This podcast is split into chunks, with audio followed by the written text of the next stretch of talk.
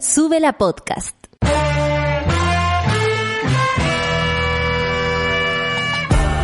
Cuando despiertas en otra sintonía, ves las cosas que otros no ven.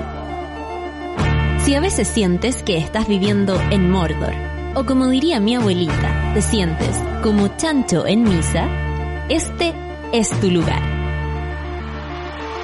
Bienvenido al grupo de contención más diverso de la historia.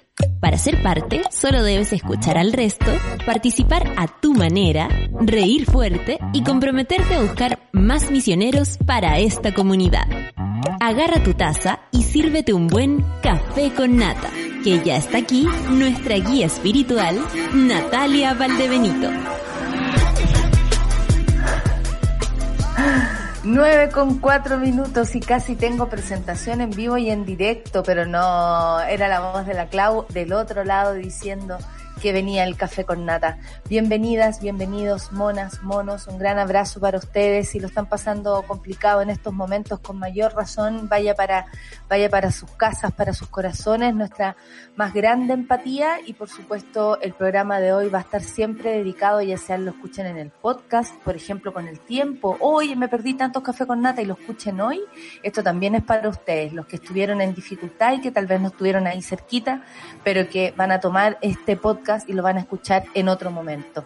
Santiago, 12 grados el día, la cordillera está absolutamente nevada, le cuento a toda la gente que no vive por estos lados. Estamos contentos porque como sabemos la lluvia la corta es horrible porque la gente vive en la calle, o sea, eh, hay mucha gente viviendo en la calle acá en la ciudad, por si ustedes no han venido de paseo o por alguna situación por estas partes. Eh, y por supuesto que preocupa, Chile como que uno llueve y, siempre piensa en hoy yo estoy tapada, yo estoy con estufa, pero hay harta gente que no lo está. Eso es Chile. Es saber que tu calor o lo mínimo que tengas es un privilegio. Eso es Chile. Arica 19 grados, despejado, variando nublado. Ay, me gustó con esta, con esta diferenciación. Muy bien. La Serena 15 le, agradezco, ¿ah? Cubierto y chubascos débiles. ¡Eh! Me creo la galla del tiempo. Temuco 9 grados, nublado. Ocaso, ocasionalmente nubosidad parcial y chubascos. O sea, todo. y Coyhaique, le mando también un saludo a mi amiga que estuvo de cumpleaños el jueves pasado. Le mando un saludo a Coyhaique con 3 grados, nubosidad parcial y lo más seguro es que esté absolutamente nevadito, nevadito, porque ya me había llegado una foto la semana pasada de la nieve por allá por Coyhaique. Los casos de coronavirus en Chile llegan a 250 mil y ministro París destaca, atención, que hubo una leve mejoría en las cifras. No escuche esto no escuché esto, no hay leve mejoría de nada, no sirve para nada que un ministro nos dé como una, eh, trate, intente de dar una buena noticia cuando en verdad sabemos que esto para hacer una buena noticia todavía falta muchísimo rato. Todo es especial, una de cada tres personas en cuarentena tiene un permiso único colectivo, según cifras entregadas por la Dirección de Orden y Seguridad de Carabineros, la Dioscar. Ay, que se llame Dioscar qué horror, qué es eso. Es como un nombre de, de, de, venezolano, ¿no les parece? El Dioscar. Porque ahí siempre se llaman la, la Anne José, la, la Mary José, y es porque su padre se llama José, su madre se se llama María, entonces unieron los nombres. Eso pasa en Venezuela. Por eso es saludo a toda la comunidad venezolana. Que tengo experiencia al respecto porque conocí a unas personas ahí, los, los Mari Luis, y uno dice, pero ¿por qué se llama así esa niña? Porque el papá se llama Luis y la mamá se llama María. Entonces, el Dioscar parece que fuera un señor venezolano, pero no, es la Dirección de Orden y Seguridad de Carabineros y, y, hasta este martes se había entregado autorizaciones perdón, para más de 180 mil empresas y 3.4 millones de trabajadores. Si en Santiago de Chile somos 7 mil, eso quiere decir que 7.4 es casi la mitad que anda en la calle. Por eso estamos todos contagiados. Ah alcanzando por supuesto el 33.4% de la población en confinamiento. La presidencia licitó compra de productos gourmet en plena pandemia. Vamos a hablar de esto porque sabemos que ustedes están enojados por, por todo esto que está pasando, porque cuando estamos pendientes de todo lo que ocurre con esta situación, el gobierno la caga precisamente en lo que, en lo, en lo que lo, no la puede cagar. Estamos hablando de funerales, la caga en los funerales. Estamos hablando de falta de comida, la caga con la comida. ¿Qué es esto? Pareciera ya intencional. Gobierno reactiva su estrategia en la zona, envía Fuerzas Armadas y Ministro de Defensa del Interior. ¿Dónde esto? En la Araucanía. Militarización de la Araucanía aprovechando la pandemia. Así nomás lo digo yo, me hago responsable. Hortaliceras mapuches también en ese mismo orden denuncia que Carabineros las habría obligado a desnudarse en comisaría de Temuco. Bueno, bien sabemos que cuando caes en la comisaría puede pasar esto u otras cosas más. Esperamos que no sea así, por supuesto. No debiera ser así. La justicia ordena también que Bolsonaro, esto ya en Brasil, sea multado si no usa mascarilla. Mire, que haya que multar al presidente. Bueno, estamos así, ¿ah? Estamos así a una semilla de estar en la misma situación que esta gente. Y aumentan a seis los muertos por sismo en México. Hasta ayer la noticia era que había un sola, una persona, una persona que había fallecido y algunas grietas y, y, y destrucciones por ahí. Pero hoy día la situación está un poco más actualizada y ya sabemos que lamentablemente son seis muertos, lo que acarrió este sismo tipo terremoto, siete punto algo en México. Miedo. Nueve con nueve minutos. Vamos a empezar rápidamente el café con nata para no perdernos nada. Vamos con Jaime. No, mentira. Jamie XX. I know there's gonna be good times. Café con nata en Good times, good times. There's gonna be good times, good times. I know there's gonna be Work every day till we meet ends. I fi turn it up on weekends. Bust a toast to your real friend. Tell me what you're drinking, yeah. I know there's gonna be Hey, good keep running about the money on you. Good times. Good time, eh? Good times, it's gonna be some good times. Man, we used to pull up and let them fight at that hood time. Remember, I used to grab on that time. It that little bitch walk up tripping, she get that much time. I don't waste time, I don't waste time. I don't have patience, baby. She gon' get on top of the dick and she gon' squish it like squish. Didn't go fast, she speed racing. We go wild, walk to bedtime.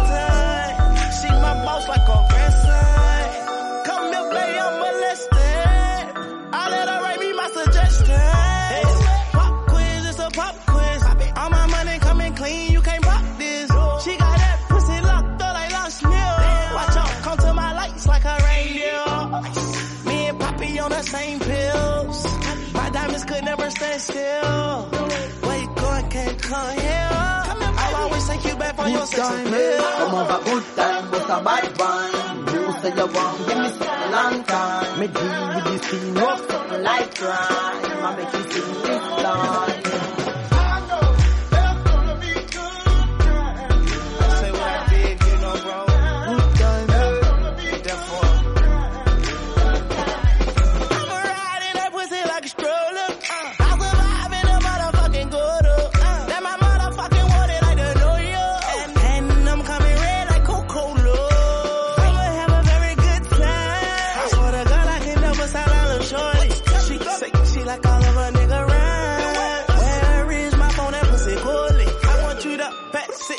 It to thugger thugger. Even in the summertime, me and Lil' Shawty cutter. I swear to God, I'ma tell you, dog got the struggle. Baby girl, sit it down, you not known like a usher. Yeah. I told her mama I don't like what my teeth do. I wanna control you like voodoo.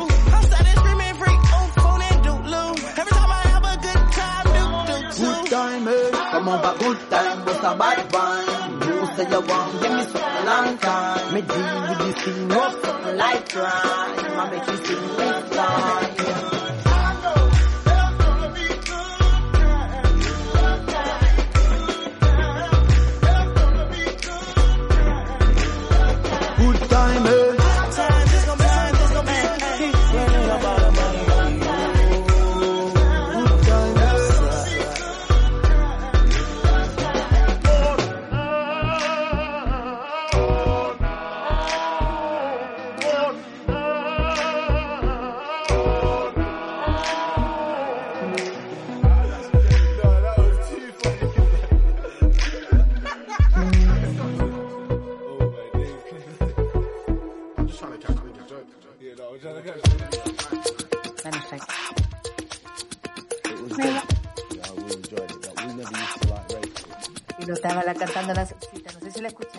Bueno, Montaner se hace presente.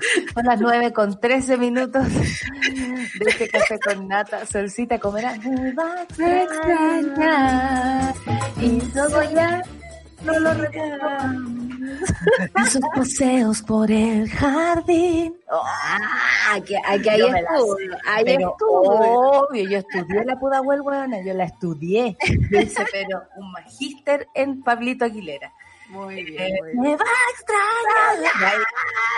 Ahí, ahí voy llamando a su el, el como que se desespera Montaner, ¿cachai? Sí, Que no pues. habrá vida después de ti. Oh, Él nos ha sentido así igual, pero me dura va a poco. extrañar. Que dice yo despertaba a las nueve, eh, eh, a, a los nueve años con tu hermana, ay, me va a extrañar eh, maquillándose, claro. Yo tenía, mi amiga Pancha, siempre me iba a alojar para allá porque quedaba cerca del colegio, igual llegábamos atrasada, lo mismo. Y estábamos una cuadra, pues entonces, yo- y la mamá de la Pancha ponía música fuerte y inciensos en la mañana, y yo decía, qué activos amanecen aquí en esta casa, porque en mi casa era como, levántense, levántense. Ya, apúrense. Era yo la que estaba, ya, apúrense, apúrense, que no quiero llegar tarde. Yo era la latera, yo era la latera. Muy Oye, bien.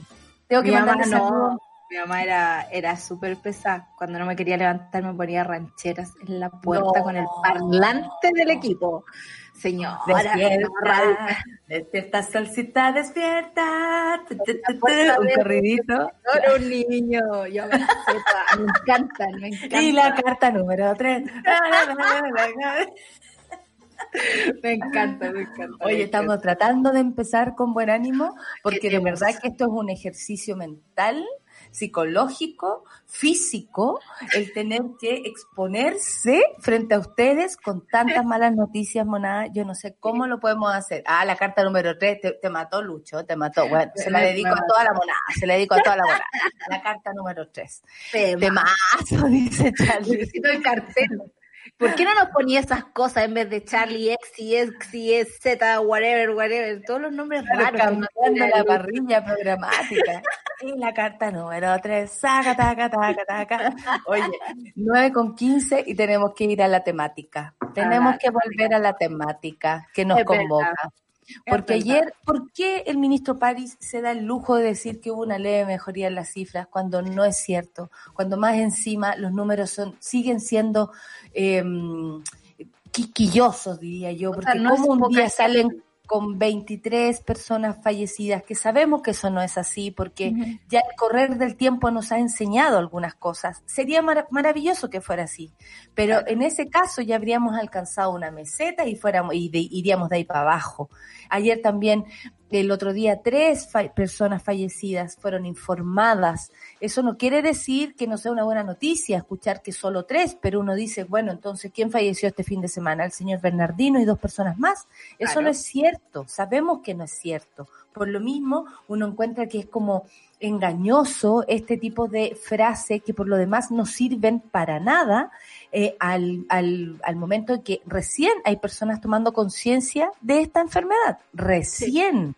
Y eso tiene que ver con la, con la estrategia que ha tenido el gobierno desde el día uno, ¿no? Que en el fondo es confundir, confundir, confundir. Y eso ah, de- le haber, eh, yo ayer dije, le, le debe haber dolido a Sebastián Piñera que en, en el Washington Post hicieran otro reportaje hacia como el de Bloomberg, que dice básicamente el resumen. Las élites gobiernan, no tienen idea a quién gobiernan, no tienen idea las condiciones de la, de la población de ese país, se dan mensajes eh, contradictorios todo el rato, eh, se, se, se tiene un optimismo que no es real, que no tiene un criterio de realidad, y por lo mismo, eh, por más que uno entienda el criterio del gobierno, que es como no solo le vamos, no le vamos a contar los fallecidos diariamente, sino que vamos a contar los reportados nomás, por PCR nomás, porque en el informe epidemiológico les vamos a dar otra cifra. Y, y cuando ayer el ministro habla de esta leve mejoría con tres fallecidos, de verdad es como, ¿me están leseando? No, y no tiene sentido porque además los contagiados iguales son altísimos, son 3.804 contagiados. Por mucho que sea, y aquí se informa la menor cifra desde el 2 de junio, no significa nada. Porque Además- 3.800 personas, me estáis hueviando, es demasiado. Claro, no son 6.000, pero no tiene que ver con una baja, tiene que ver con la menos, eh, no Porque sé, testearon menos. Claro, Además, Está testearon igual que, menos, igual, como igual que Trump. Hoy nos acordamos lo mismo. ¿Cómo dijo esa Amiga. estupidez? bueno, Pero- estaban saliendo mucho, entonces, ¿para qué vamos a que testear? verdad mandé, porque yo me lo imagino igual como flight, ¿cachai? No puedo, o sea, flight, digámoslo desde el punto de vista, no estamos hablando del punto de vista de Evelyn Matei, nosotros Es somos verdad, flight, yo puedo ser verdad. flight. El, yo lengu- el lenguaje construye realidad. Y yo o sea- soy flight, así que puedo decirlo. Pero busquemos otra forma. O sea, un Trump poco Yo académico. creo que ya decir Trump es parte de decir algo Sí, como, una grosería. Como una Sí. grosería. Entonces Trump va y dice en, un, en, en uno de su eh, de, de esta gira, porque está en un proceso de reelección, que eso se va a dar en noviembre, eh, entonces anda en una gira y estaba en Tulsa, y de pronto llega y dice, oye, yo mandé a que, a que dejaran de testear porque todos salían positivos, entonces para que no salieran positivos yo dejé de testear. Y todos dijeron, salió la galla, la representante como médica, que es una otra fulana, una rubia, y sale y diciendo, no, no, no, no, no, el presidente lo dijo, pero no se quiere decir que esto sea lo siguiente, porque no como Carla Rubilar que hubiese dicho, yo mandé. Yo, a que yo mandé a que testeo". nadie se testeara. Yo, yo- yo pongo el brazo y a mí nomás me testean, yo no testeo a nadie más. Eh, no, no fue así. Ella dijo, no, la verdad es que no es así, se han seguido testeando, obviamente me imagino, porque no les conviene a nivel internacional tampoco quedar con ese tipo de antecedentes, porque además tiene que ver con algo que dice el presidente porque a él le parece que es molestoso recibir tanto número de contagiados, cuando O sea, se esa no dice- puede ser la lógica. Pero al parecer es un poquito la lógica de, de, todo, de todos los gobernantes de este tipo, ¿no? Gobernantes a medias, gobernantes un poco nefastos, ¿no? Que no están haciendo la pega. Yo digo así, poto. En vez de Sí. flight usamos la palabra poto. Poto, sí, me gusta, me gusta, porque tiene que ver con esto, con rodearse de, yo, yo lo siento como los likes de Instagram, ¿no? Uno quiere que el chiquillo que te gusta le dé like a tu cuestión, o que tus amigos le den like a tu cuestión, pero el resto como que no te importa mucho. Y eso pasa con estos gobernantes. Sebastián Piñera, por ejemplo, elige la encuesta que le llega mejor, habla con la gente que le chupa más las patas, ¿cachai? Y, onda, y perdón Me que estemos diciendo... yo pensé que estaba No, iba a decir otra cosa. Y de hecho me iba a retractar, perdón con ese lenguaje, pero en realidad quiero ser gráfica al respecto. Porque es extraño y Donald Trump se sabe, no lee los informes, ve solo Fox News, donde Fox News es como... El otro día No me debes di... ver Fox News, estaba jugando eh, golf, Golf. mientras la gente se estaba muriendo en, en- por toneladas en Nueva York. O sea, Claro. eh, es, es muy parecido a lo que pasó en el, el 18 de octubre con el presidente comiendo pizza. También Claro. tenemos como ese tipo de, de- de similitudes, ¿no? Y claro, Trump llama, de, llama y dice, yo no estoy testeando más porque, bueno, los resultados no eran buenos, entonces no me quiero enterar de hueva. Y sale la otra diciendo que no es verdad y después sale el presidente diciendo que sí, que él lo dijo. No. Es que, se- o sea, que tiene un ejército de gente que está atrás y Huevona. nos, sa- nos saltamos atrás, perdón, pero es que hay un ejército de gente que le lleva como... Es que este comparativo no está de más, Solcita. Este no está de más, no está de más porque llega después para acá, de alguna forma, ¿ah? O sea, se aparece por aquí. Y la gente de Fox News tiene un defecto súper raro, que es como no dejan hablar, no hablan. Y hay un programa del CNN gringo que se llama como Fuentes Primeras, ¿caché? Que lo hace Brian Selter, que es un señor como muy dedicado a estudiar el periodismo y enseñarle a los cabros chicos. Creo que una vez vino a Chile, de hecho. Y eh, a, a la abogada de Trump se le ocurrió que va a demandar a Brian Selter, ¿cachai? Como porque en una columna de opinión dijo, el presidente lo está haciendo mal. Y tienen No. todo un ejército de gente batallando en la legal, de ustedes son fake news, fake news, ustedes, todo lo que dicen es mentira. Y a mí, digamos, cuando veo esa cuestión y que la mina nos deja hablar, es como si yo estuviera hablando y tú dijeras, pero no, o sea, si- y tuviéramos las dos hablando al mismo tiempo. Al mismo ¿cachai? tiempo, todo el rato, todo el rato. Siento que igual acá en Chile se está, se está adoptando cierta estrategia parecida, no de no hablar, pero sí de hablar tonteras, ¿no? Porque tenemos embolinar la perdiz, de, la confundir. Porque todo el ayer rato. Claro, todo a mí me parece engañoso y por eso quise detenerme ahí en que Enrique París diga una leve mejoría en las cifras no debe hacernos bajar los brazos. No, ni No. siquiera debe asumarse por la frase hay una leve mejoría en nada porque no la hay. Eso Porque- no es cierto. Y después Luna agarra la cuestión y pone una portada, como el fin de semana, que teníamos las peores cifras de, de lo que ¿Te llevábamos, acuerdas? ¿Te digamos. acuerdas? Estábamos una- empezando a entrar al fondo del abismo rocalloso y Lun aparece diciendo las mejores cifras del último tiempo Claro. cuando yo, y estoy segura, que esa portada provocó mucho daño, provocó que muchas personas se pasaran por el culo los permisos, las empresas se pasaran por el culo todo y la gente además entendiera un mensaje erróneo en el que Total, sí, esto te- se está mejorando. No, no es así y no lo y no lo va a ser en mucho rato. Por lo demás, tenemos que estar preparados y en nuestras casas, si es que pueden, y el que salga a trabajar con todas las medidas de seguridad. Exijan también medidas de seguridad. No, no es pedir de más. No están pidiendo un privilegio, están pidiendo lo mínimo en una situación de pandemia. Cuando son las 9 con 24, pasamos a una de cada tres personas en cuarentena tiene un permiso único colectivo. Estamos hablando de las empresas, precisamente. Estamos hablando de las empresas. Más de 3.4 millones de personas están habilitadas para transitar por las calles de las comunas en confinamiento. 3.4 millones es demasiado en un universo de 7 mil, o sea, son- o sea, de 7 millones. Es la mitad, más de la mitad. Y creo que son 3.8 millones de trabajadores, según lo dijo Andrea Repeto ayer, ¿cachai? O sea, son más de la mitad de personas que toda andan en la calle. está trabajando. sí. Y, y si esas personas se contagian, pueden contagiar a la otra mitad de la ciudad. Es decir, estamos todos cagados. ¿Qué significa esto? Eh, que, por supuesto, eh, están habilitadas para transitar por las comunas de las calles en confinamiento, pese a las medidas de cuarentena que rigen en el país. Y ahí está la disyuntiva, ahí está la trampa de estos empresarios que desde el principio, y lo dijeron así, yo no estoy inventando, oye, ¿que vamos a salvar vidas en vez de salvar la plata? Perdón, pero yo no Sutil. puedo yo no me puedo preocupar de salvar las vidas de la gente si es lo que tengo que salvar es la plata. Pero estas personas se olvidan que sin personas no tienen plata. Es, es- es una agua insólita. Bueno, es una de cada tres personas, a- así se, mm, se entiende esto, que en confinamiento cuenta con un permiso único colectivo solicitado por su empresa en la comisaría virtual. Hay empresas incluso que han cambiado el giro por Claro. ejemplo, era, no sé, era un giro de mm, cuadernos, pongámosle así, era un giro de papeles y le ponen giro de farmacia. O el teletrack, comunicaciones secuestres. Como, hello. Pero eso es como que, como eh, eh, En- en comunicaciones nada. secuestres, es Como como, los caballitos tienen que hablar, no Claro, sé. hoy día dijo, hoy día dijo eh, Lázaro Veloz que,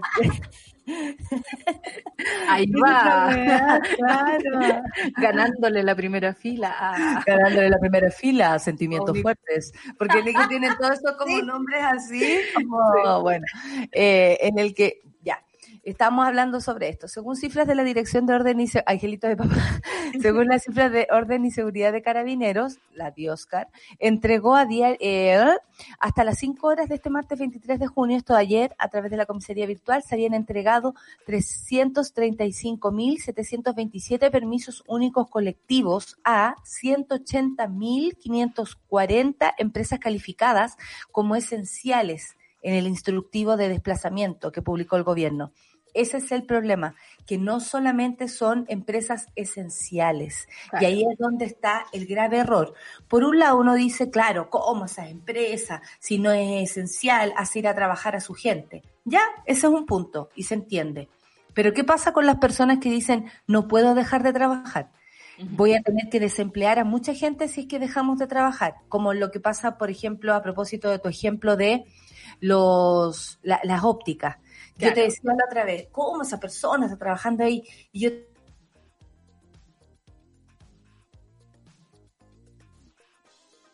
a la calle, sigamos viniendo y se arma una especie de, de, de comunidad, de, de colaboración eh, de la empresa hacia la empresa, de los trabajadores hacia la empresa, de colaborar, conseguir, conseguir en la máquina, porque si no nos vamos a quedar todos sin plata.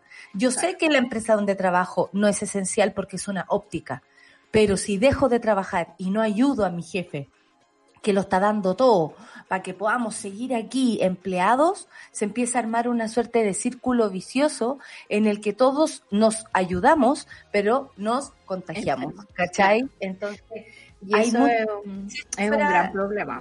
es un gran porque no hay, no problema. hay subsidio, no hay subsidio de ninguna manera. Entonces las empresas inventan todo esto para poder seguir adelante.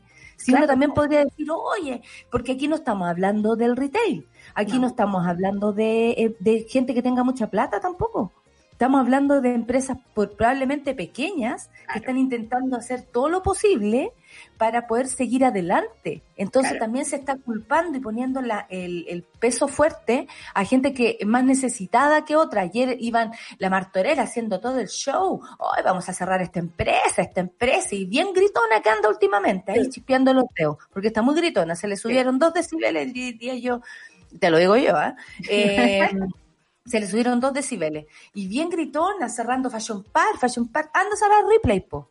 Anda, a cerrar, la- anda a cerrar las bodegas de Falabella. anda a cerrar pues. las bodegas de, de París. ¿no? De la tienda París. Anda a cerrar esas, que están vendiendo como loca todo. Ropa, porque hay gente que sigue comprándose ropa. eh, están vendiendo estufa, están vendiendo eh, implementos de cocina. Están Claro. Anda para allá, po. Anda a cerrar esas tiendas. Métete con el retail, métete con Polman. Métete con ellos. ¿Cachai? Porque eh, claro que uno puede decir, oye, hay mucha gente trabajando, pero ¿cómo ayudamos a esta gente, a estos Claro. trabajadores a seguir Ahora, adelante? Yo te diría que Chile, como siempre, es el país de por qué vamos a hacer las cosas bien si las podemos hacer mal. Eh, yo, yo sé que esta gente tiene que salir a trabajar para llevar el sustento todos los días a sus casas, ¿cachai? Pero también sé que se hace mal cuando está eso. O sea, cuando yo camino por McKeever y veo toda esa gente afuera, no solo la gente que trabaja en la óptica, sino dos personas más buscando clientes como con poca protección, sin guantes, ponte tú, eh, no tienen unas mascarillas un poco más protegidas que la simple mascarilla, digamos, de acá.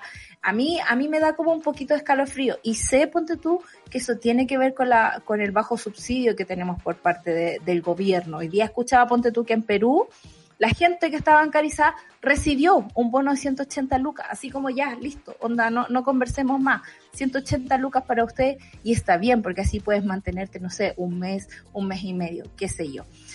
Pero pasa también que está el tema de, de cómo nos echan la culpa, ¿no? Y tiene que ver con lo laxo que han sido los permisos, porque la mayoría de la gente sale a trabajar con permiso y sale a trabajar y la gente infractora, ponte tú, de, de que sale a comprar el pan sin permiso, Mm. es cerca del 0.4%. Sí, Entonces, si la cuando gente que tenés- la mayoría está siempre con su permiso porque las Exacto. empresas se los consiguieron o ellos mismos se la jugaron para poder seguir Por trabajando. supuesto. Pero entonces cuando el gobierno nos dice, esta pandemia es culpa de ustedes que están saliendo a la calle, o sea, por favor, ustedes han manejado las condiciones para que nosotros o, salgamos a la calle con permiso o tengamos que salir porque no nos queda otra.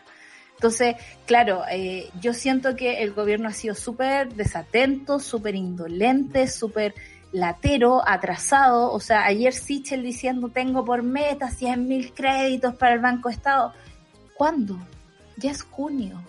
Ya hay empresas que están en problemas. Ya hay empresas que tienen que pedir créditos FOGAPE. O sea, y lo vemos como cerca dentro de nuestro entorno. No hay ningún beneficio que llegue directo y sin problemas a la gente. Todo es un cacho, todo es una inscripción, todo pasa por internet. Ahora dijiste beneficio, me acordé de la caja.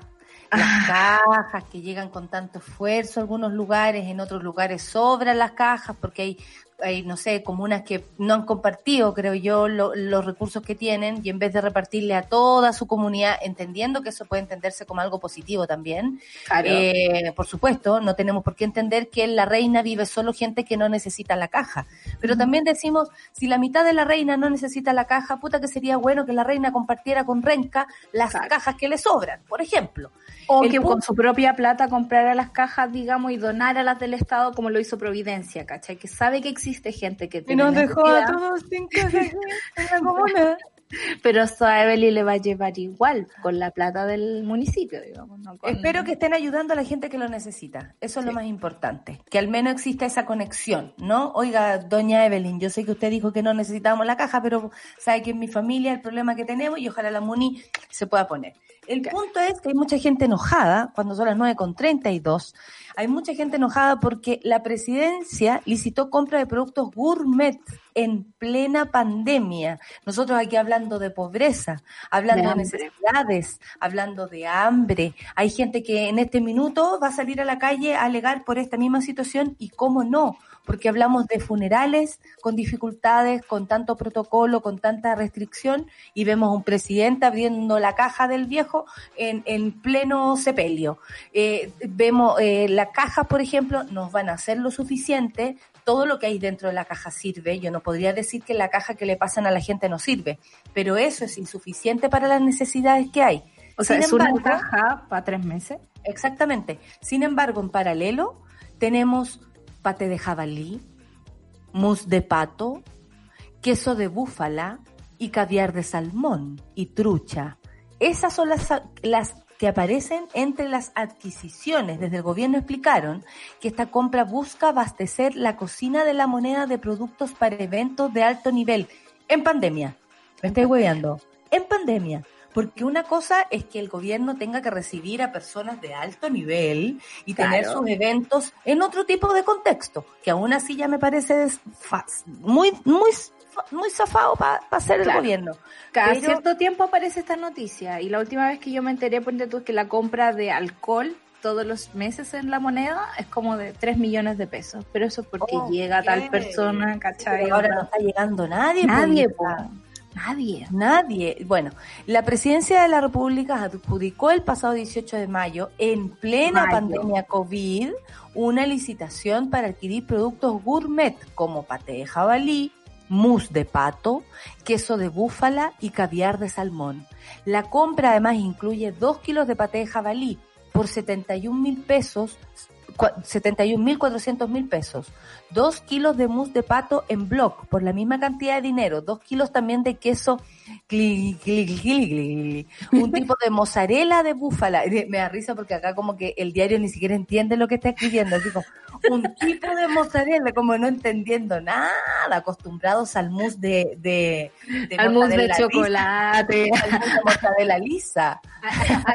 al, al paté de ternera, amiga, que que Oh. raja te compráis el de 1500 Me porque acaban de dar mentira. ganas. Me acaban de dar ganas Ay, de ternera. Soy fan, Bueno. aunque no quiero saber de qué está compuesto, la verdad. No, me No, no, no, no queremos saber. No. Un tipo de mozzarella de búfala, me encanta cómo lo dicen acá porque es como, no entiendo nada. Un tipo de mozzarella de búfala por 85.680 pesos.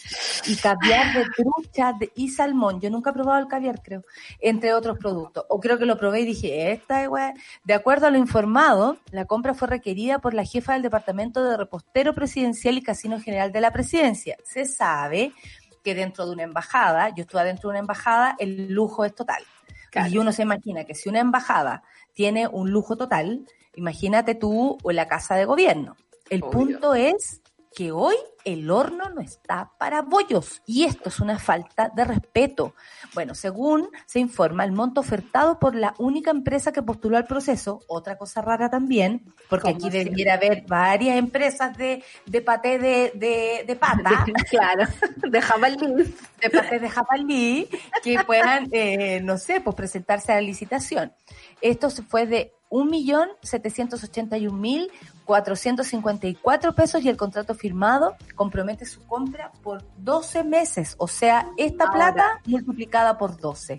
Ayer se, se desdijeron todo el rato, no hemos pagado la cuestión, no lo vamos a hacer, ok, porque salió la noticia, ¿no? También nos saltamos el dato aquí de que la, la jefa del departamento repostero es Francisca Alcalde.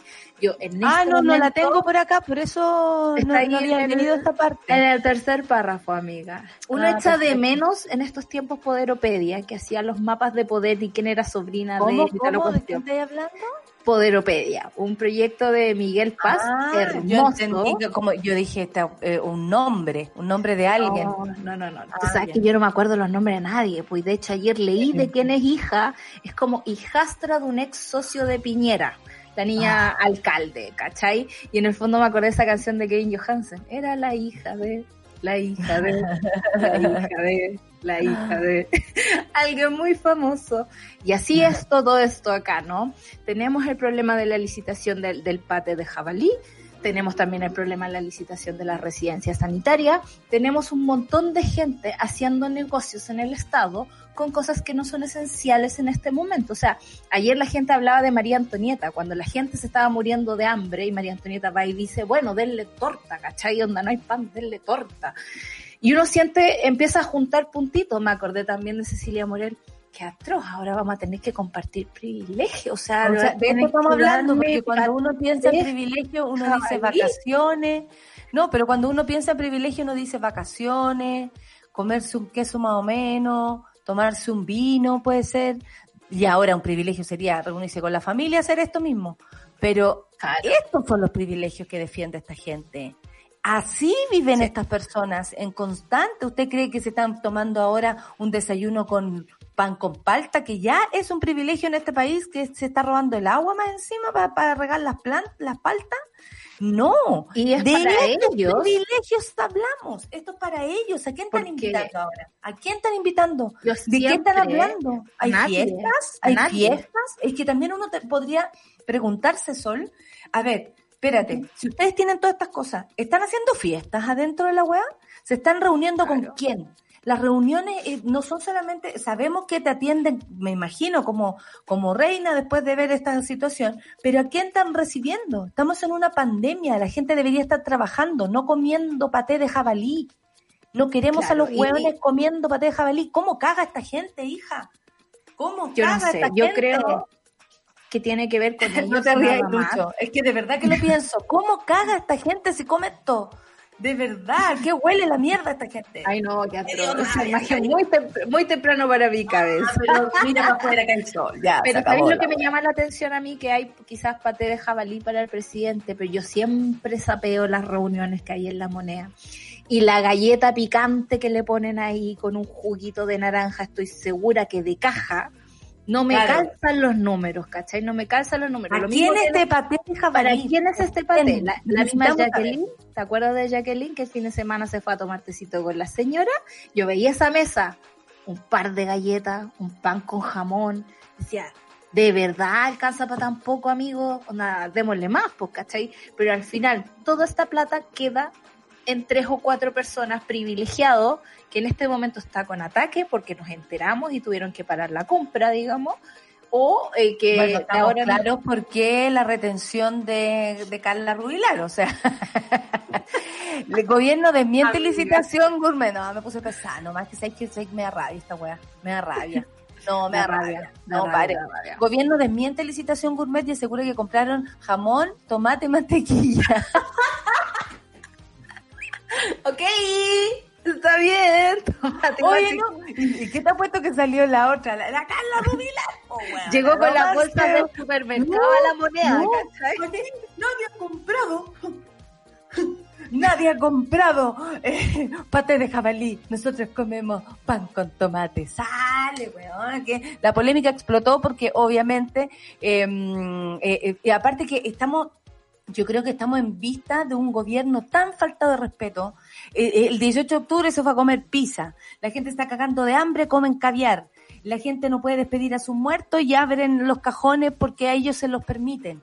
Eso es el gobierno de Chile hoy. Esto, no que ahora que desmientan esta situación cuando la segunda, un diario sabemos, Segunda, pues. es una palabra muy fea y me la va a jugar, cornetero del gobierno, eh, eh, hace Yo te diría vocero.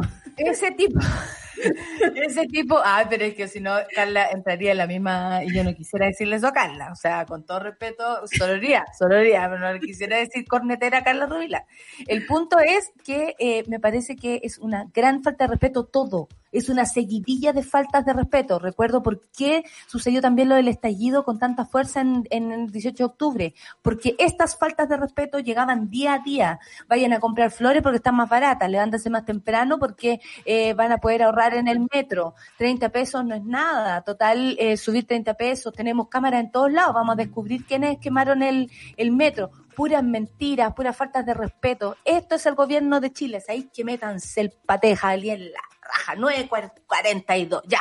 Y nos vamos a ir a escuchar música. ¿Y saben cuál? La carta número 3, porque nos enojamos. Vamos con los hermanos Busto y la carta número 3, dedicada a la retención de líquidos de ese gobierno que come, mira la cantidad de guas, cómo cagan, que cagan. Café con Natal Suela.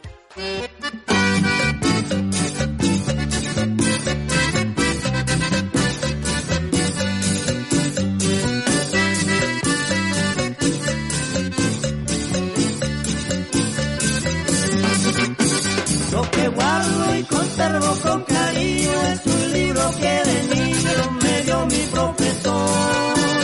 Un juguete que tengo en el ropero y las cartas que me hablan de tu amor. Un juguete que tengo en el ropero y las cartas que me hablan de tu amor. La primera me dice que me quede, que sin mi amor te muere, que me amas con pasión. La segunda me dice que te espere, porque mío solo es tu corazón. La segunda me dice que te espere, porque mío solo es tu corazón. Y la carta número 3, yo la espero como tú ves, mas yo sé que no la mandarás. Recuerdo me hace soñar y mejor debo despertar y que seas feliz donde estás.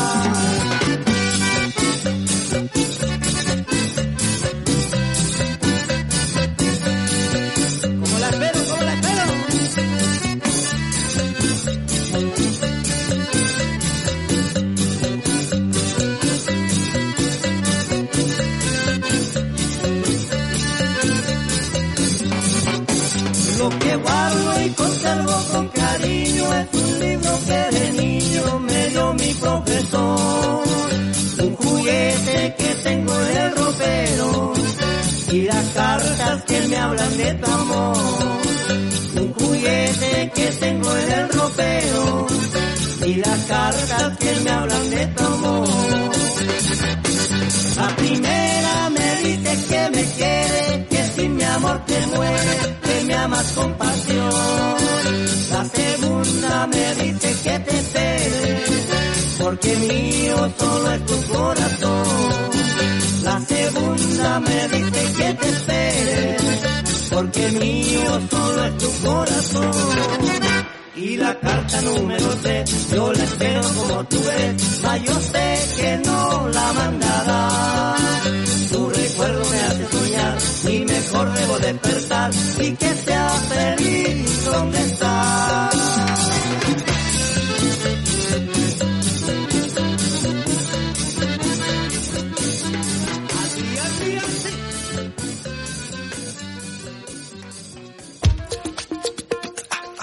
Estamos de vuelta después de ese hitazo. Háganse esa, hace falsos, háganse esa. Oye, son las 9 con 45, qué gran canción.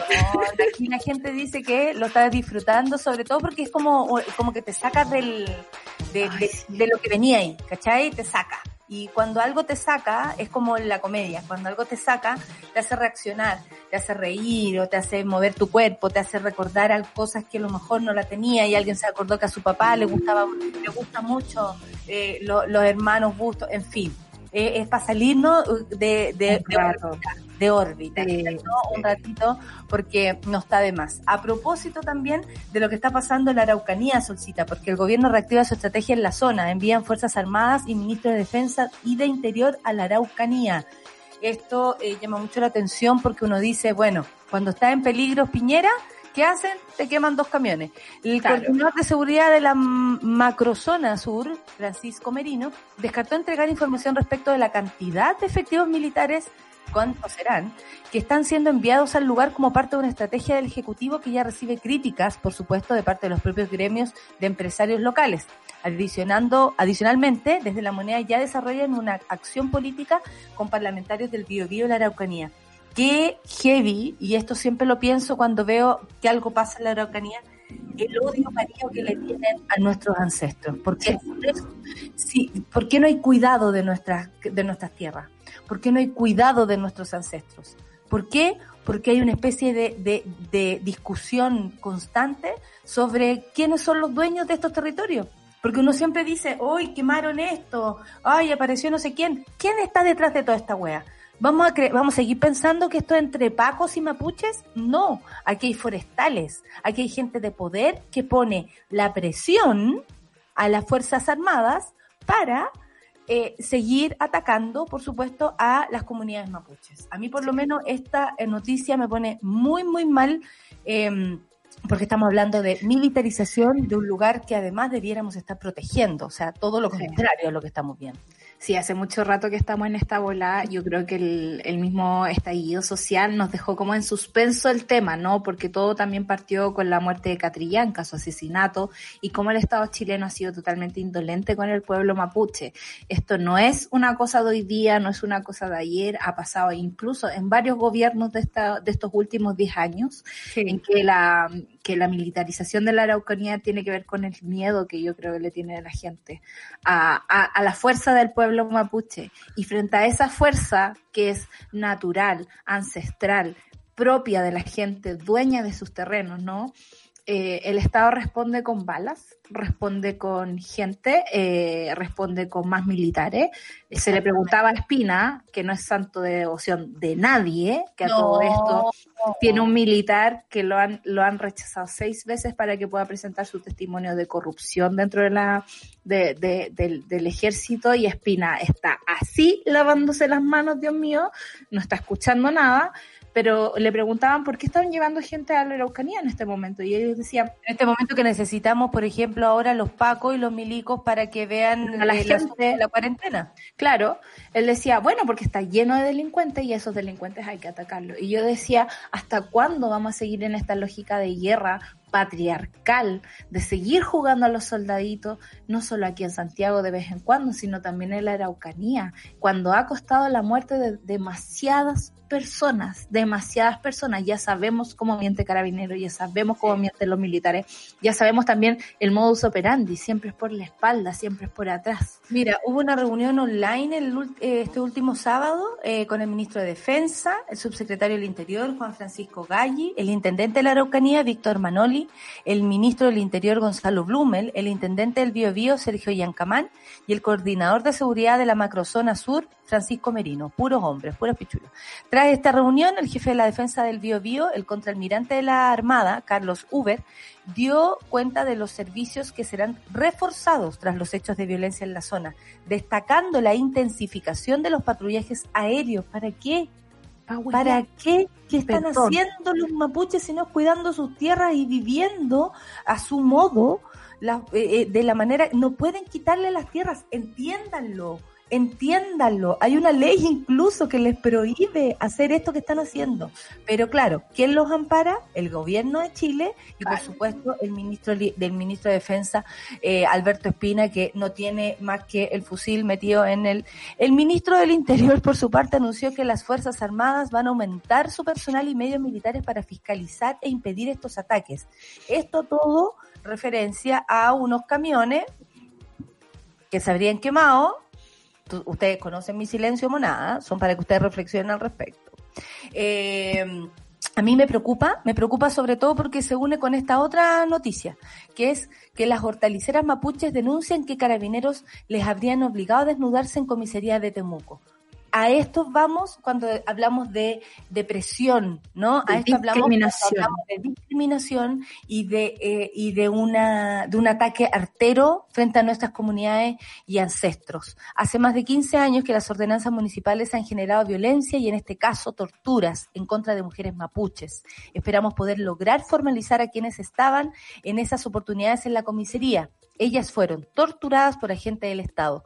¿Quién lo dijo esto? Karina Riquelme, abogada de las mujeres, eh, que por lo demás podríamos tener algún día una de estas invitadas, ¿no? Eh, Sí. A propósito de esta información y también de la milita- militarización de la Araucanía, por supuesto.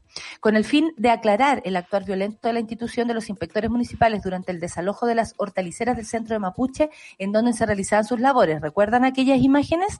Bueno, a esto nos referimos. De acuerdo con lo denunciado por estas mujeres, en reiteradas ocasiones son tratadas de manera violenta. Lo hemos visto. No hay, no hay, no hay duda de esto. Hay han sido- amigos. Claro, y este es el punto que no conocíamos, que habían sido obligadas a desnudarse en la comisaría, lo que a juicio, por supuesto, de sus abogados constituye a un acto de abuso sexual que ha sido calificado internacionalmente como tortura.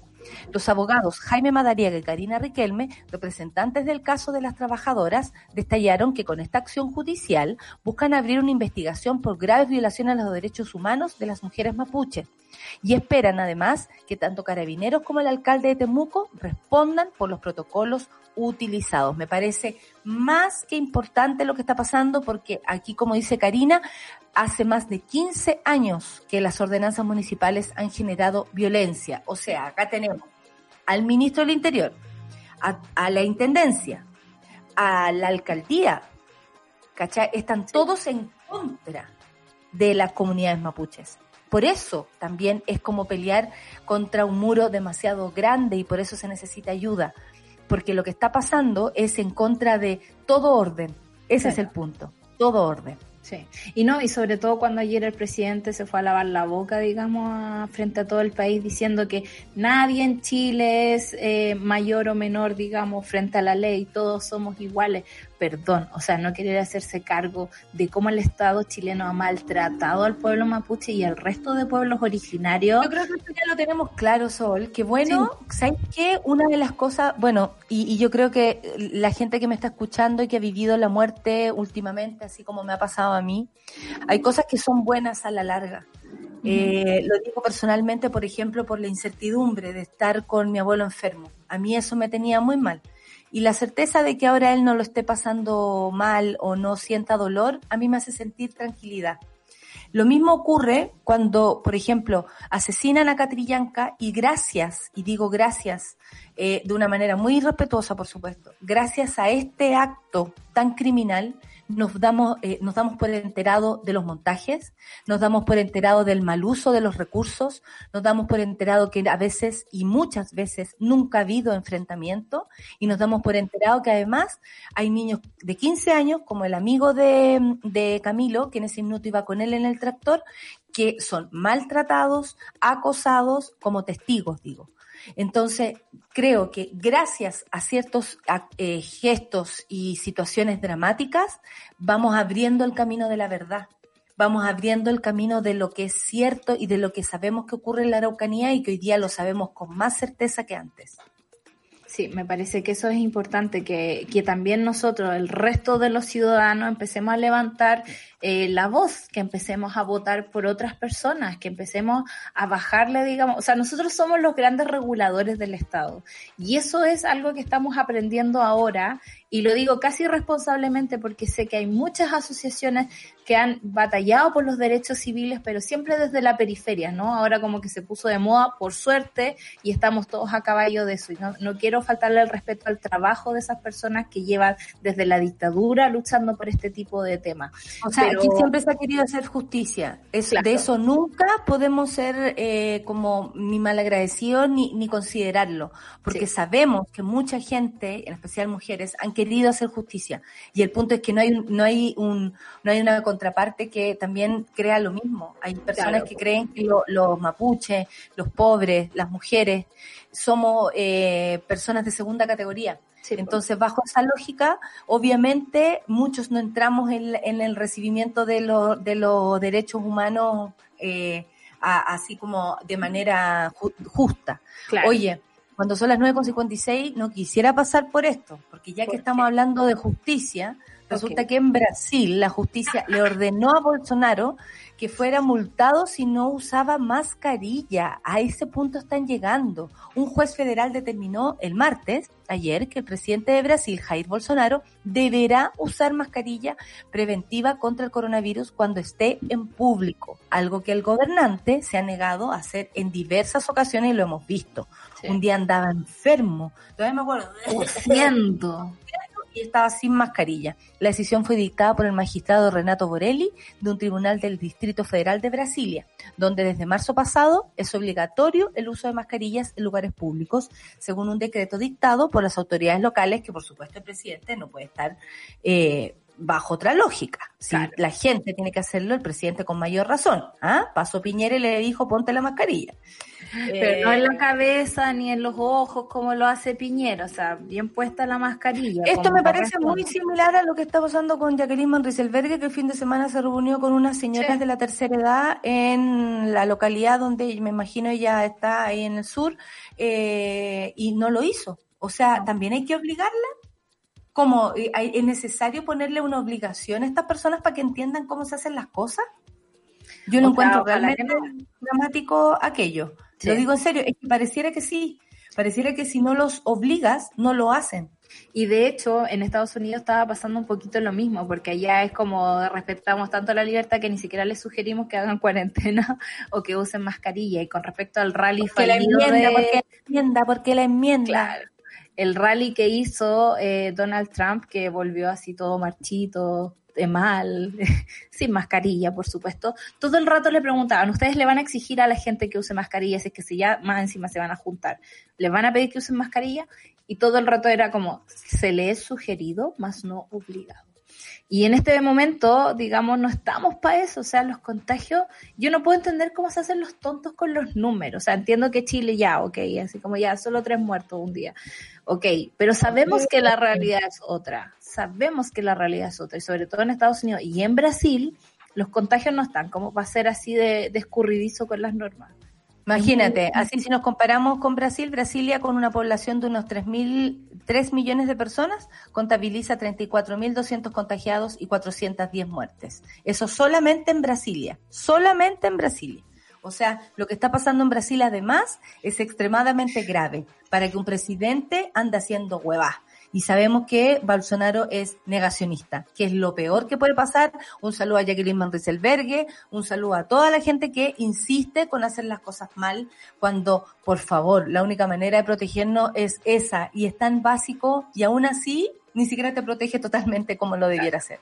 9.59, vamos a ir a escuchar música sol, salimos de las rancheras para Pero mal. tenemos un panel muy interesante, se va a unir nuestro querido Charlie además, eh, yo supongo que lo sabe, y, eh, y además vamos a tener a la Constanza Valdés para hablar sobre... mm, sobre transfobia, que me parece que es un tema que hay que poner ahora aquí en la palestra, eh, en estos tiempos, sí, en estos tiempos, porque sobre todo en estos tiempos es cuando se disparan, ¿no? Ciertas cosas, ciertas creencias que hacen que el mundo finalmente viva de una manera mucho peor, mucho peor. Y para mí, el feminismo sin les trans no es feminismo, no lo quiero.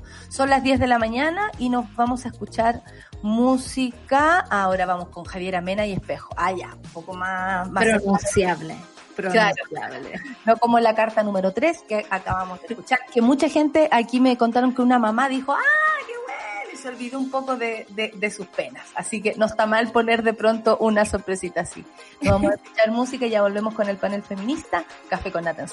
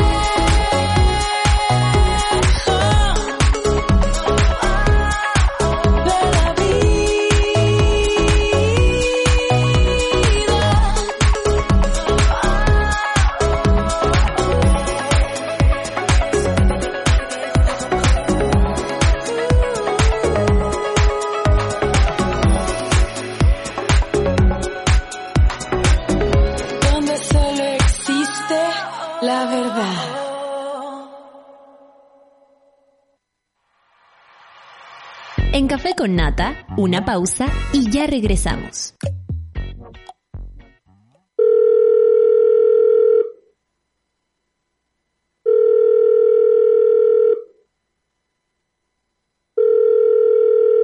En la mayoría de los casos de abuso sexual durante la infancia, la víctima puede llegar a esperar hasta 20 años para atreverse a hablar. Ayúdanos a que no tengan que esperar ni un día más. Hazte socio hoy en www.paralaconfianza.org para que ninguna llamada quede sin contestar. Fundación para la Confianza. Escudo Ámbar es una cerveza diferente a las demás. Su cuerpo es robusto, con carácter. Tiene un color cobrizo que la hace distinta. Y malta caramelo para un sabor tostado único.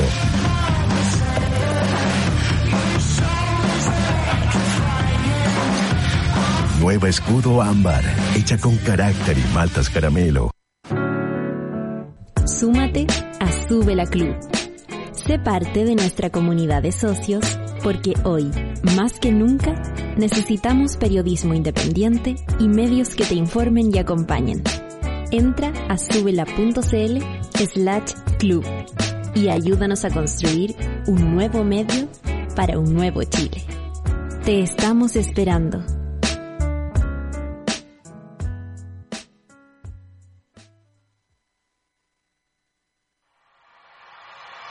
Ya estamos de vuelta en Café con Nata.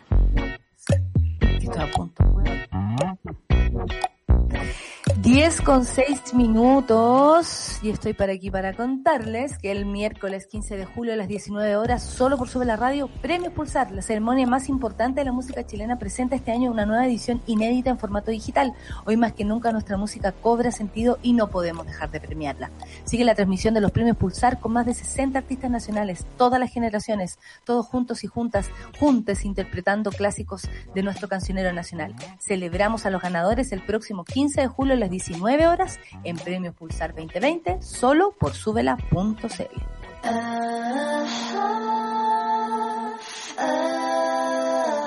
La revolución será conversada o no será. El panel feminista lo hacemos todas en Café con Nata. Son las 10 con 7 minutos y estoy muy contenta de recibir acá en nuestro panel feminista a Constanza Valdés. Ya habíamos conversado alguna vez, pero esta vez estamos a hablar, eh, para hablar y para que la- tal vez la, la, la Constanza nos explique ciertas cosas, ¿no? Que de pronto desde la vereda del privilegio no se entienden muy bien. Y uno a veces tampoco entiende que está desde la vereda del privilegio. Y eso también es bueno diferenciarlo. Hace algunos días hubo una extensa polémica mundial porque la autora de la saga de Harry Potter, me van a wear, pero yo confundo todos los Harry Potter con, los, con el Señor de los Anillos. Yo juraba que Harry Potter andaba buscando el anillo. No es así, en. Eh, J.K. Rowling, no te rías Constanza, pero yo lo, yo lo sentí así. Publicó en su cuenta de Twitter una serie de posts donde fue acusada de transfóbica y TERF. ¿Qué son las TERF? Hoy día queremos hablar con Constanza Valdés, a quien saludamos acá, y por supuesto, Charlie, nuestro Charlie, eh, aquí en el Café con Nata, el primer men invitado, atención, al, al panel feminista. Esto no es, esto no es casual. Ahí está. Ahí está. Saludemos primero a la Constanza. ¿Cómo estás, Constanza? Bien, bien, ¿y tú? Agradecida de estar acá. Pero imagínate, tenemos que hablar mucho de esto y mucho de esto también nos puedes enseñar tú y Charlie. Charlie, te saludo, estás por ahí, te quiero escuchar también. Oli, ¿me escuchan? Eso, aquí estamos. ¿Qué son las TERF? Empecemos por ahí. Quiero saber y quiero que la gente entienda de qué estamos hablando, porque esto, eh, tengo que ser honesta, partió por una necesidad mía también de aprender y de denunciar, que es algo que a mí me gusta hacer constantemente. Cuéntanos, Connie, ¿qué entiendes tú por TERF y cómo afectan también dentro de, de esta conversación? Mira, el concepto TERF básicamente viene de una sigla en inglés que básicamente significa feministas radicales, feministas radicales que excluyen a las mujeres trans del feminismo y de hecho por eso se habla de TERF que es Trans Exclusionary Radical Feminist. Y en ese sentido ellas plantean que las mujeres trans no son mujeres propiamente tal, sino que son, como dice la palabra, mujeres trans entonces por lo tanto no podrían estar en la esfera del feminismo que para ellas solamente le correspondería a las mujeres que nacerían, eh, como ellas lo señalan, con vagina y de esa manera solamente ellas podrían exper- eh, experimentar y también sufrir la discriminación y la opresión que sufren las mujeres solo por el hecho de ser mujeres. Y en ese sentido, en base principalmente en relación a las mujeres trans, señalan que si bien existe discriminación hacia las mujeres trans por el hecho de ser trans, no sufren la misma discriminación que las mujeres cisgénero y en ese mismo sentido no podrían ser parte del feminismo en torno a ello. Eh, y plantear también acá un tema muy importante, que el feminismo radical no es trans excluyente. De hecho, generalmente No, muchas teóricas del feminismo radical señalan que ellas no son, no excluyen a las mujeres trans del feminismo, sino que son un grupo pequeño que ha interpretado de manera errónea la teoría feminista radical y que han señalado estos postulados principalmente para excluir a las mujeres trans del feminismo en base exclusivamente a una genitalidad principalmente. Es loco porque uno, uno, o sea, lo que me llama la atención y empiezo a pensar, ponte tú en estos nazis chilenos que usan la teoría de Nicolás Palacio para pasar, para hablar de raza, ponte tú y adecuar las cosas. ¿Acaso las TERF están haciendo una competencia como a quién le duele más el mundo, por ejemplo? Eh, En este caso, básicamente lo que hacen es, yo creo que además de efectivamente hacer como esta casi competencia, en este caso de opresión, sino también en, muchas en muchas situaciones reducir exclusivamente el concepto de ser mujer a una mera, mera genitalidad. Lo mismo que ellas critican particularmente porque de sectores conservadores históricamente siempre se considera, por ejemplo, a las mujeres como básicamente eh, con el concepto vagina andante. Y ellas lo reducen a exactamente lo mismo, pensando que exclusivamente son mujeres, aquellas que nacen con vagina, y de hecho llegan a tal punto que generalmente consideran incluso a los hombres trans como mujeres, y que también son parte del feminismo. Entonces se da esa, esa suerte de lógica y particularmente al final termina siendo como esta separación entre la opresión que sufren eh, según ellas, por el solo hecho de ser mujeres y haber nacido, según ellas, mujeres por con vagina, eh, y por otro lado dejar de lado las discriminaciones, en particular que, su- que, que sufrimos las mujeres en general, por el solo hecho de ser mujer en un sentido amplio, y no abordar el, la situación de discriminación y de violencia de forma mucho más... eh, Amplia. exactamente, mucho Claro. más amplio. Claro, porque eh, si lo pensamos bien, eh, una mujer trans, además eh, de, de, de sufrir las opresiones de una mujer cis, digamos, sufre por ser la, eh, por ser trans, especialmente. Y, y muy, y muy, bueno, tú, tú lo dices antes que, que pudiéramos anticiparlo a propósito de los hombres trans, ¿cachai? Que son por las TERF asociados como mujeres. Y ahí uno dice, entonces estás discriminando, entonces estás dejando fuera o, o incluyendo a quienes no se sienten parte de esto. Aquí me gustaría incluir a Charlie dentro de la conversación, eh, sobre todo por su opinión, su opinión al respecto, desde la transexualidad, desde, desde tu lugar de, de hombre en este caso. Claro, en ese sentido es una eh, reducción y una objetivización de mi cuerpo en este caso, por ejemplo. Que a mí me asignaran como femenino al nacer no tiene nada que ver con mi identidad de género. Yo soy un hombre trans, soy sujeto de derechos y no, mm, en teoría, mi parte en el feminismo está hecho solamente porque yo tengo útero, ¿cachai? Y porque yo decido mantener mi útero en mi cuerpo, ¿cachai? Y puede, hay muchos hombres trans que deciden quitárselo, ¿cachai? Operarse, hormonarse, cosas así. Pero es una objetivización y una infantilización también de parte de los hombres trans, ¿cachai? Como muchas dicen así como, no, si nosotros no somos trans exclusionistas, las mujeres con disforia, los hombres trans, sí son parte de nuestro feminismo radical. Entonces es como, amiga, por favor, como no cuesta nada. ¿Cachai? Como de verdad no cuesta nada y no me incluyas en algo en lo que yo no me siento parte, que es ser como estar incluido dentro de un feminismo que es como, que asesina básicamente. Que te asesina tu identidad, te asesina la psicología, como psicológicamente, te pueden llegar a sacar la chucha en la calle, ¿cachai? Hay cientos de cómics hechos por eh, TERF que son realmente violentos. Y es como, por favor, como, no te conozco, tú no me conoces, no, no me incluyas en algo de lo que yo no quiero ser parte, porque es algo violento, es algo de odio. ¿Y por qué el odio se empieza a aparecer en, en estas ramas, digamos, de este feminismo radical? Y lo Claro, digo cuando se entiende que el feminismo es como la salida a todas las discriminaciones, la salida de las mujeres o, o donde nos encontramos todas y todes. Claro, También. uno entiende incluso el separatismo de, de vez en cuando, Sí. pero no la exclusión. Es, es loco, es raro. Connie. Mira, particularmente lo que yo he visto, y esto viene dándose hace mucho tiempo, de hecho en Estados Unidos había un festival de música, eh, si no me equivoco, de Wyoming, no recuerdo bien el nombre, que de hecho excluía a mujeres trans de, de entrar a este festival porque era exclusivamente abierto hacia mujeres y en base a las organizadoras no consideraban que las mujeres trans fueran mujeres. Y particularmente yo creo que uno de los, una de las grandes explicaciones de por qué efectivamente se ha masificado un poco también tiene que ver, por ejemplo, con el hecho de que, a, a propósito también de los tuits de JK Rowling, siempre hay, y de hecho lo hemos visto incluso a nivel nacional, artistas locales que han manifestado esta postura que de alguna forma señalan que las personas trans y el movimiento trans, a propósito de la discusión sobre género, los estereotipos y todo, eh, ha logrado un, una, un, un asentamiento de un discurso que según ellos, según ellas particularmente, elimina a la mujer de, de este concepto. De hecho, eh, J.K. Rowling criticaba esta situación respecto a una columna que hablaba de personas que menstruaban y ella decía, no, no estamos hablando de personas que menstruaban, estamos hablando de mujeres, dígalo, es un concepto que hay que eliminar. Y en base a eso, principalmente, desde un punto de vista del lenguaje inclusivo, visibilizar más realidades, han considerado que de alguna forma la, la han ido dejando de lado como perdiendo protagonismo en pos de discusiones mucho más estructurales que tienen que ver con la discriminación.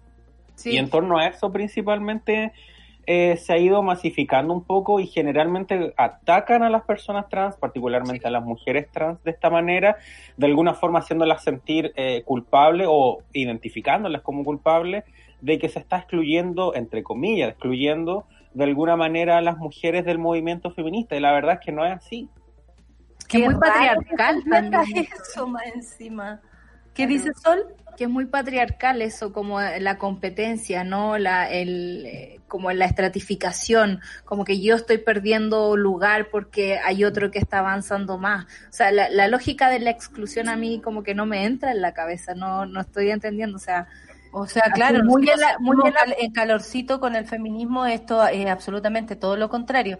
Mira, Alex eh, dice, en Concepción hay varios grupos que se hacen llamar feministas y son transfóbicos, TERF, casi todas desde la academia. Y aquí es donde yo te quería preguntar, ¿qué pasa con esto desde la academia? Porque yo lo que he leído respecto a esta situación y cuando me he metido, la verdad, con a sapear, porque lo hago con esa intención de aprender también, aunque no me gusta lo que lea, aprender, eh, lo, justifican en la academia, lo justifican en, en la bibliografía, digamos, como mujer es esto y definamos mujer como una sola cosa, como útero, como vagina, como, lo- como, como el- el órgano sexual.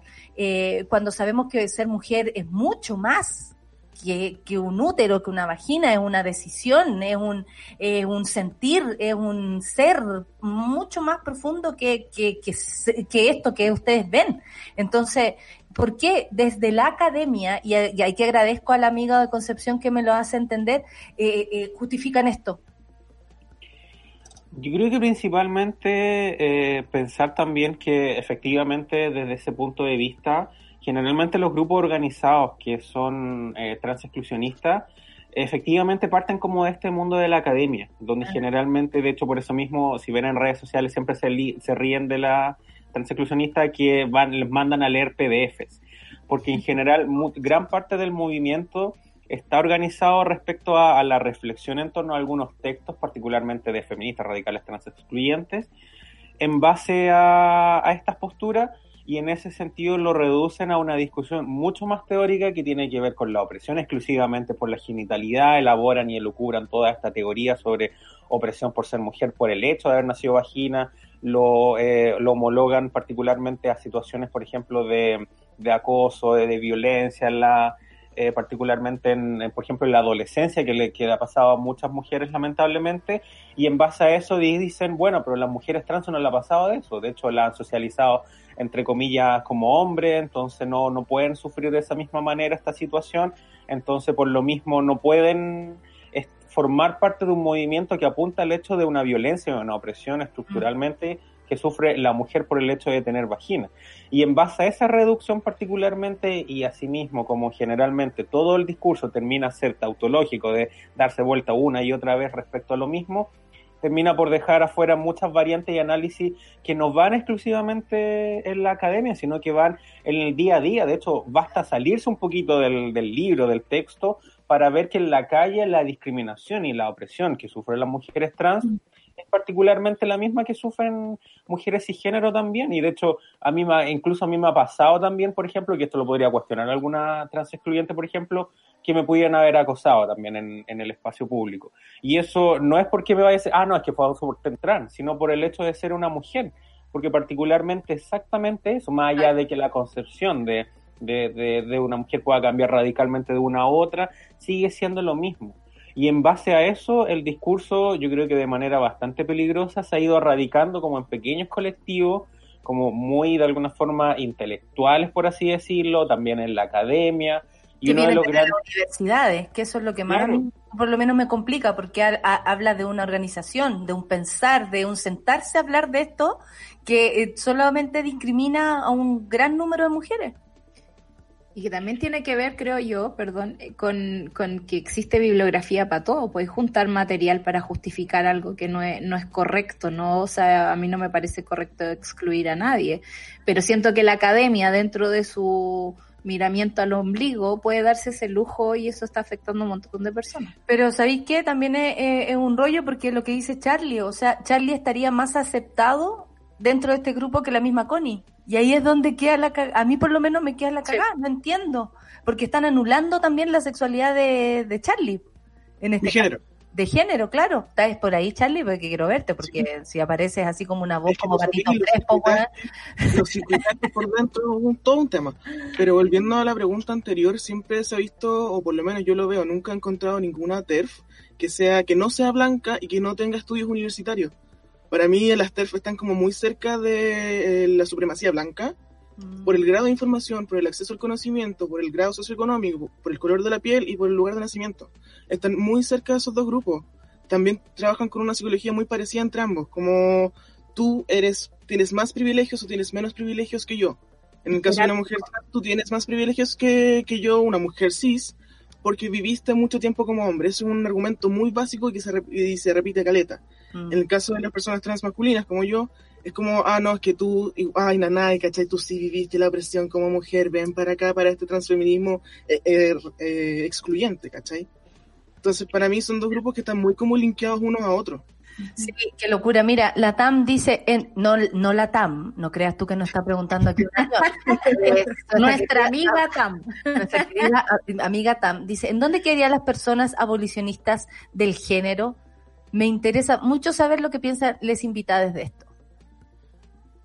Connie, ¿qué opinión tenís? De hecho, expláyate, Connie, todo lo que queráis.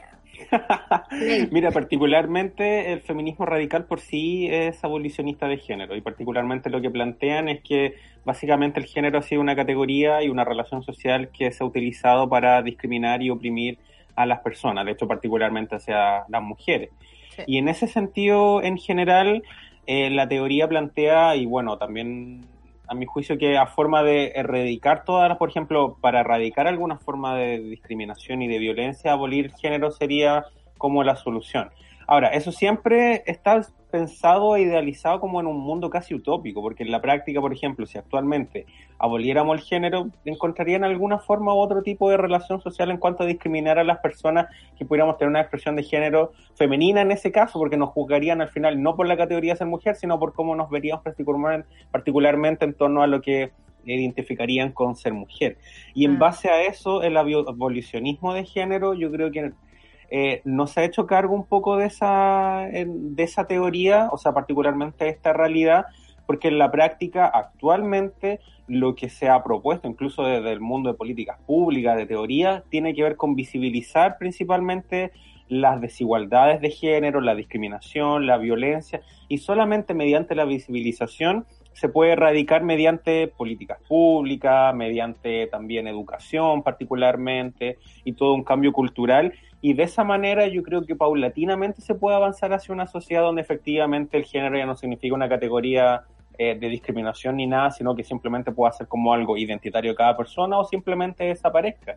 Pero en la práctica es un ideal bastante utópico considerando que, eh, de hecho, podríamos caer exactamente en la misma en lo mismo postulado que señala la autora J.K. Rowling y que plantean muchas personas que básicamente terminaríamos por eh, querer esconder todo debajo del tapete en base a no, no visibilizar algunas situaciones entonces principalmente en base a eso yo creo que estamos en un momento en el cual la abolición del género y todas las cosas termina siendo un- por un contrasentido completamente porque olvidaríamos y de hecho negaríamos todas las situaciones de discriminación, de exclusión, de violencia que Sí. suceden por las relaciones naturalmente de género. Entonces, por lo mismo yo creo paso, que... ¿no? Como el ¿Cómo? paso de, eh, es saltarse el paso de hacerse cargo de esta historia de discriminación, ¿no? Como de, y de poder reparar.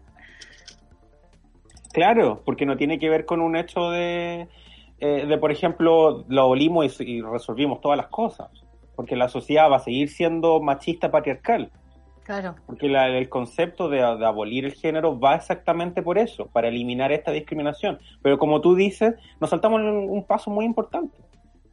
Oye, a mí me parece tan necesaria esta conversación, sobre todo porque de pronto en voces tan importantes, comillas, como la escritora de un libro tan relevante para cierta cultura, cierta edad, cierta cultura pop, hace este tipo de, de, de, de frases y, y, y no, y, y como sin prever el daño, el daño que se puede hacer, sobre todo el daño al avance que vamos teniendo, a que tal vez alguna mujer en algún caso no entendía ni el feminismo, de pronto tuvo que entenderlo de otra manera y tal vez en poco tiempo pudo, no sé, como comprender ciertas cosas y hoy día está aquí, se siente feminisma, eh, feminista y lo dice y entiende todo. Y, y estas cosas, ¿cómo, ¿cómo crees tú, Connie, cómo crees tú, Charlie, como para ir terminando además, eh, a propósito de, nuestra propia realidad, que afectan este tipo de, de, de, críticas o, o de frases o de Twitter o de... Claro, prejuicios. ¿Cómo afectan a esta carrera que estamos dando por porque el feminismo sea eh, sin ningún tipo de discriminación? Y sobre todo para todas las mujeres y todas las que las que se sientan convocadas como mujeres. Connie, ¿qué pensáis? ¿Cómo afecta este tipo de mujeres hablando estas huevas? Te hago una pregunta fácil.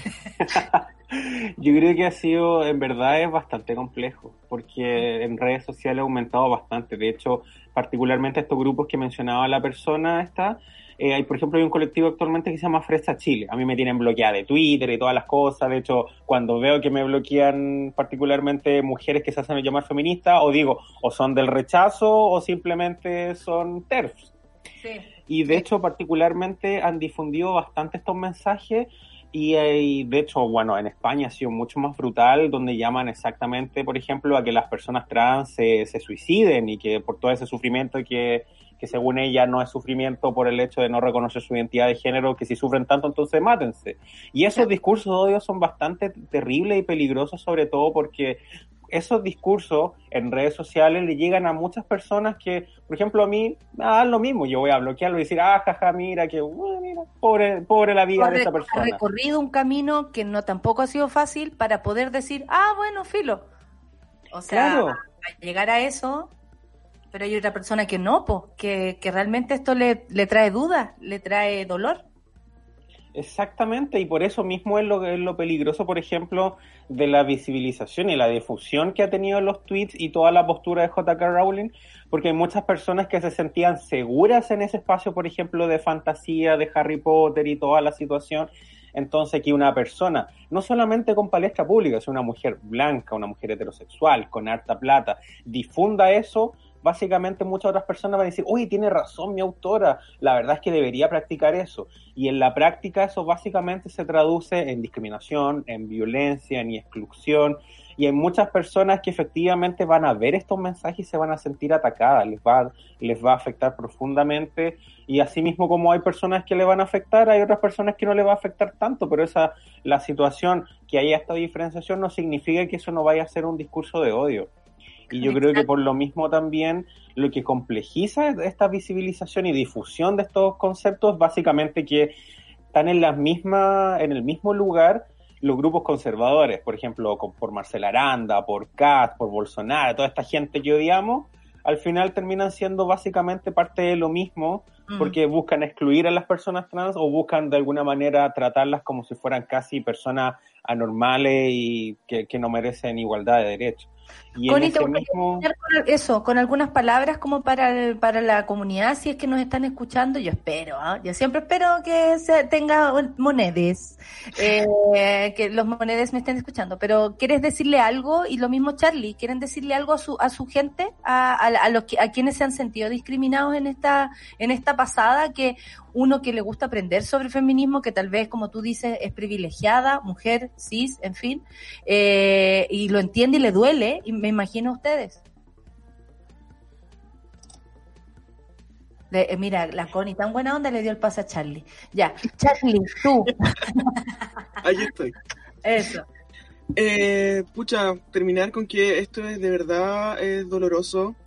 Es un crimen de odio prácticamente, porque como decía la Connie antes, es que un autor, un referente para nuestra generación te quita el piso y te trata así como no eres de verdad o no eres quien dices ser, sino que eres otra persona que nada que ver y que estás siendo un abusador, que estás invadiendo espacio. Es terrible, es odioso, es complicado y le quita el piso a mucha gente como personas trans, como desde la comunidad, nos quita el piso y nos deja así, con las manos arriba, por ejemplo. Yo nunca en ese, eh, nunca fui Potterhead, pero saber que la- una autora tan importante para mi generación no cree que yo soy una persona válida es doloroso. Es doloroso. Aparte de transformar a miles de transformar digo yo, miles de lectores de ella en TERFs, es también un crimen de odio, ¿cachai? Le estáis entregando pistolas metafóricamente pistolas a gente que, te, que ya te va a odiar solamente por el hecho de ser. Sí. Nada más. Gracias, Charlie, como siempre tan elocuente y le agradecemos siempre tu aporte en nuestro programa y en su de la radio, pues Charlie.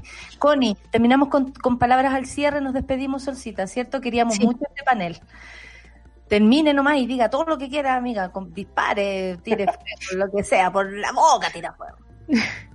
Eh, bueno, básicamente lo primero eh, señalar, bueno, como este mensaje a la comunidad trans, que, que si bien estos grupos son bastante minoritarios, yo creo que es súper importante tener redes de apoyo, sobre todo porque en muchas ocasiones, particularmente lo que hemos visto a propósito de estas organizaciones, por ejemplo en Concepción, en Santiago, en otros lugares, es que lamentablemente muchas personas, eh, por ejemplo, muchas mujeres que son feministas, después también terminan generando amistades o vínculos o participando en estos espacios y de hecho lo que se traduce muchas veces es que se produce como una secta. De hecho, por eso mismo hay un mensaje bastante curioso en las redes sociales de, por ejemplo, Transexcluyente que dice radicalízate, como Mm. se parte de, de esto, como básicamente como tienes que vivirlo, tienes que sentirlo de alguna forma, como casi una, una secta. Y pese a todo eso, hay- Parecidos son a, a todo eso que, tú- que no nos gusta, Bolsonaro, la vieja Aranda, la vieja del, del bus, que parecidos son, que parecidas son.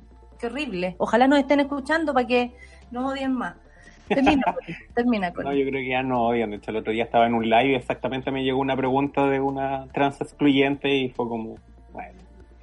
Pero particularmente el mensaje es que más allá de que se generen estos colectivos pequeños que estén discutiendo y todo, el movimiento feminista en general ah, es mucho más diverso y mucho más eh, eh, incluyente o inclusivo, por así decirlo, en torno a las mujeres trans. Entonces, pese aún, aunque la situación se pueda ver bastante compleja y todo, hay muchas personas, hay muchas redes de apoyo, organizaciones feministas que incluyen a, a las mujeres trans, que obviamente postulan completamente lo contrario, que es trans excluyente. Y en ese sentido, eh, la comunidad trans, si bien todavía no logramos efectivamente todo el acceso a los mismos derechos y todavía sigue siendo recién un piso mínimo la ley de identidad de género, las cosas han ido cambiando. Y bueno, si bien en el contexto de la pandemia las cosas no están muy bien, particularmente para nadie, eh, la verdad es que hay muchas redes de apoyo en muchos lugares, hay muchas organizaciones, muchas personas a quienes recurrir. Y yo creo que el mensaje más importante es no sobreexponerse también y no, eh, no responder ni tampoco atacar a las personas. O sea, no, no, por atacar me refiero no en, en estar en discusiones que no tienen ningún la sentido. con esta gente, claro. Claro, porque por ejemplo yo podría sentarme cinco horas a conversar con la Marcela Aranda y sé que no va a tener ningún sentido. Simplemente a las cinco horas voy a odiarla más de lo que ya la odiaba antes de la antes del inicio de la conversación. Claro. Entonces, en base a lo mismo, yo, yo veo muchas personas trans que discuten con ellas, que hablan sobre la situación y todo, y en la práctica eso lo único que genera es más estrés, más ansiedad, eh, más personas después le va a llegar este mensaje y por lo mismo eh, tampoco darle visibilidad, difusión, no, no, no enmarcarse en eso y yo creo que lo más importante eh, en ese ámbito es también nuestra labor principalmente de, de hacer llegar el mensaje también de educar respecto a esta situación porque particularmente como habían mencionado, particularmente lo había mencionado Charlie y Sol también, eh, una de las situaciones que sucede mucho es que estas mujeres particularmente que se hacen trans excluyentes llegan ahí porque no tenían una postura acabada o definida respecto a las mujeres trans en el feminismo. Y respecto a eso, llega particularmente a un lugar donde le dicen que te iluminamos, esta es la verdad absoluta, este es el dogma, terminan por caer en este ámbito principalmente y se genera esa situación. Entonces ahí es como básicamente es como, eh, por así decirlo en lógica política, por ejemplo, el voto indefinido para el plebiscito, por ejemplo. Esa gente está ahí y está para el sí y para el no, por ejemplo. Claro, Entonces por lo mismo es súper importante la educación. Oye, eh, Connie, muchas gracias porque yo creo que escucharte a ti, eh, educarnos también. Aquí hay una pregunta, la Javiera Verdugo dice, ¿qué libro podrías recomendarnos, Connie, para entender el feminismo radical? Te lo dejo ahí para que le puedas responder en el Twitter. si tienes, si tienes bibliografía que compartir, hay mucha gente que quiere saber de esto, documentales, lo que nos sirva para también aprender y, como tú dices, defendernos dentro de eso, desde la protección. Eh, queremos agradecerle a Charlie eh, que haya estado aquí. Muéstrate, Charlie, por última vez, por favor. Y queremos agradecerle, eso, queremos agradecerle a Charlie, queremos agradecerle a la Connie. Muchas gracias por haber estado esta mañana con nosotros, porque eh, honestamente necesitábamos esta conversación y vamos a seguir dándole. Hay, un, hay que seguir educándose, hay que seguir protegiéndose y hay que seguir cuidándose, y así lo vamos a hacer nosotros al menos.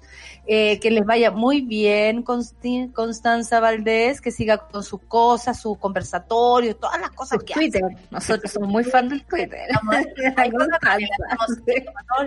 Y a Charlie, por supuesto, gracias Solcita por, eh, por esta mañana. Por unos minutos de retraso, pero con una conversación tan importante, nos despedimos del Café con Nata del día de hoy, que les vaya muy bien. Y yo saludo a mi querida Rayena Araya, que está ahí con la María Paz, que van a dejar hoy día la cagada. No, hoy día, hoy día dejamos la cagada, cabra, entre la Connie, la Sol, la Rayen y la María Paz. Dejamos la cagada, no, no importa nada, no nos importa nada. ¿Cómo estás, Nata? Oye, qué buen capítulo hoy día. Sí, lo necesitábamos. Sí. De verdad que Bueno. lo necesitábamos y porque hay cosas que aclarar Bueno. respecto a- al feminismo. Hay que seguir plantea- replanteándoselo, pensándolo muchas veces y discriminación no queremos, no queremos más. Exactamente. Oye, eh, nosotros en el capítulo hoy día de Super Ciudadanos, que pasa a ser Super Ciudadanas, tenemos a una de nuestras super ciudadanas favoritas de esta pandemia, eh, no solamente por su expertise, sino además por la claridad que han tenido ella eh, como representante además de la Sociedad Chilena de A- el manejo del humor respecto a la información que da, a mí me parece, pero muy destacable. ¿ah? Bueno, Yo que tengo un MBA en humor, imagínense. Dicen Eh, que esto del, del humor es como, ¿cómo es la frase? Algo así como que es una especie de, de mm, como concesión amable del espíritu para resistir estas cosas tan terribles a veces. Eh, amiga. y el, y el sarcasmo también ayuda mucho a eso, así que eh, María Paz Bertoglia, que además en su cuenta de Twitter, después de que le dijeron, no le dijeron a ella directamente, pero dijeron que la gente actuaba de mala fe, ¿ah? a propósito de no creer en las cifras, de todo aquello, pasó a ser eh, Pina Malafé Bertoglia en sus redes sociales. Bueno, ella que es vicepresidenta de la Sociedad Chilena de Infectología, perdón, de Infectología, de Epidemiología, va a estar conversando con nosotros hoy día nuevamente porque hay una carta que ha circulado donde eh, desde distintos, eh, distintas voces del mundo de la ciencia, epidemiólogos principalmente, alertan que podríamos llegar a una cifra increíble de 70.000 fallecidos si es que las medidas no se toman ya. El tema es que seguimos viendo que esto avanza y que las medidas aún no se toman. Vamos a conversar acerca de eso en este capítulo. Perfecto. Y sobre todo, bienvenida María Paz. Que le vaya muy bien en este capítulo. Saludo y despido a mi, a mi equipo, a la Connie que está por ahí, al Charlie, a la Clau, a la Sol, al Luis, por supuesto. Sin ellos este programa sería imposible. Yo soy solo una más. Eh, le mando besos a la monada Solo también. una comediante, como dice. Solo una comediante, Solo una amiga, comediante. yo soy solo una comediante. Eh, y recibimos con fuertes aplausos y vítores de todas las zorras a Rayen Araya y Super Ciudadanos. Chao. Chao, chao. Eso fue Café con Nata. Gracias por ser parte de esta comunidad y hacer de Mordor un lugar más apacible. Natalia Valdebenito te espera de lunes a viernes a partir de las 9 de la mañana en el matinal más pitiado de Chile. Solo en Sube la Radio y en otra sintonía.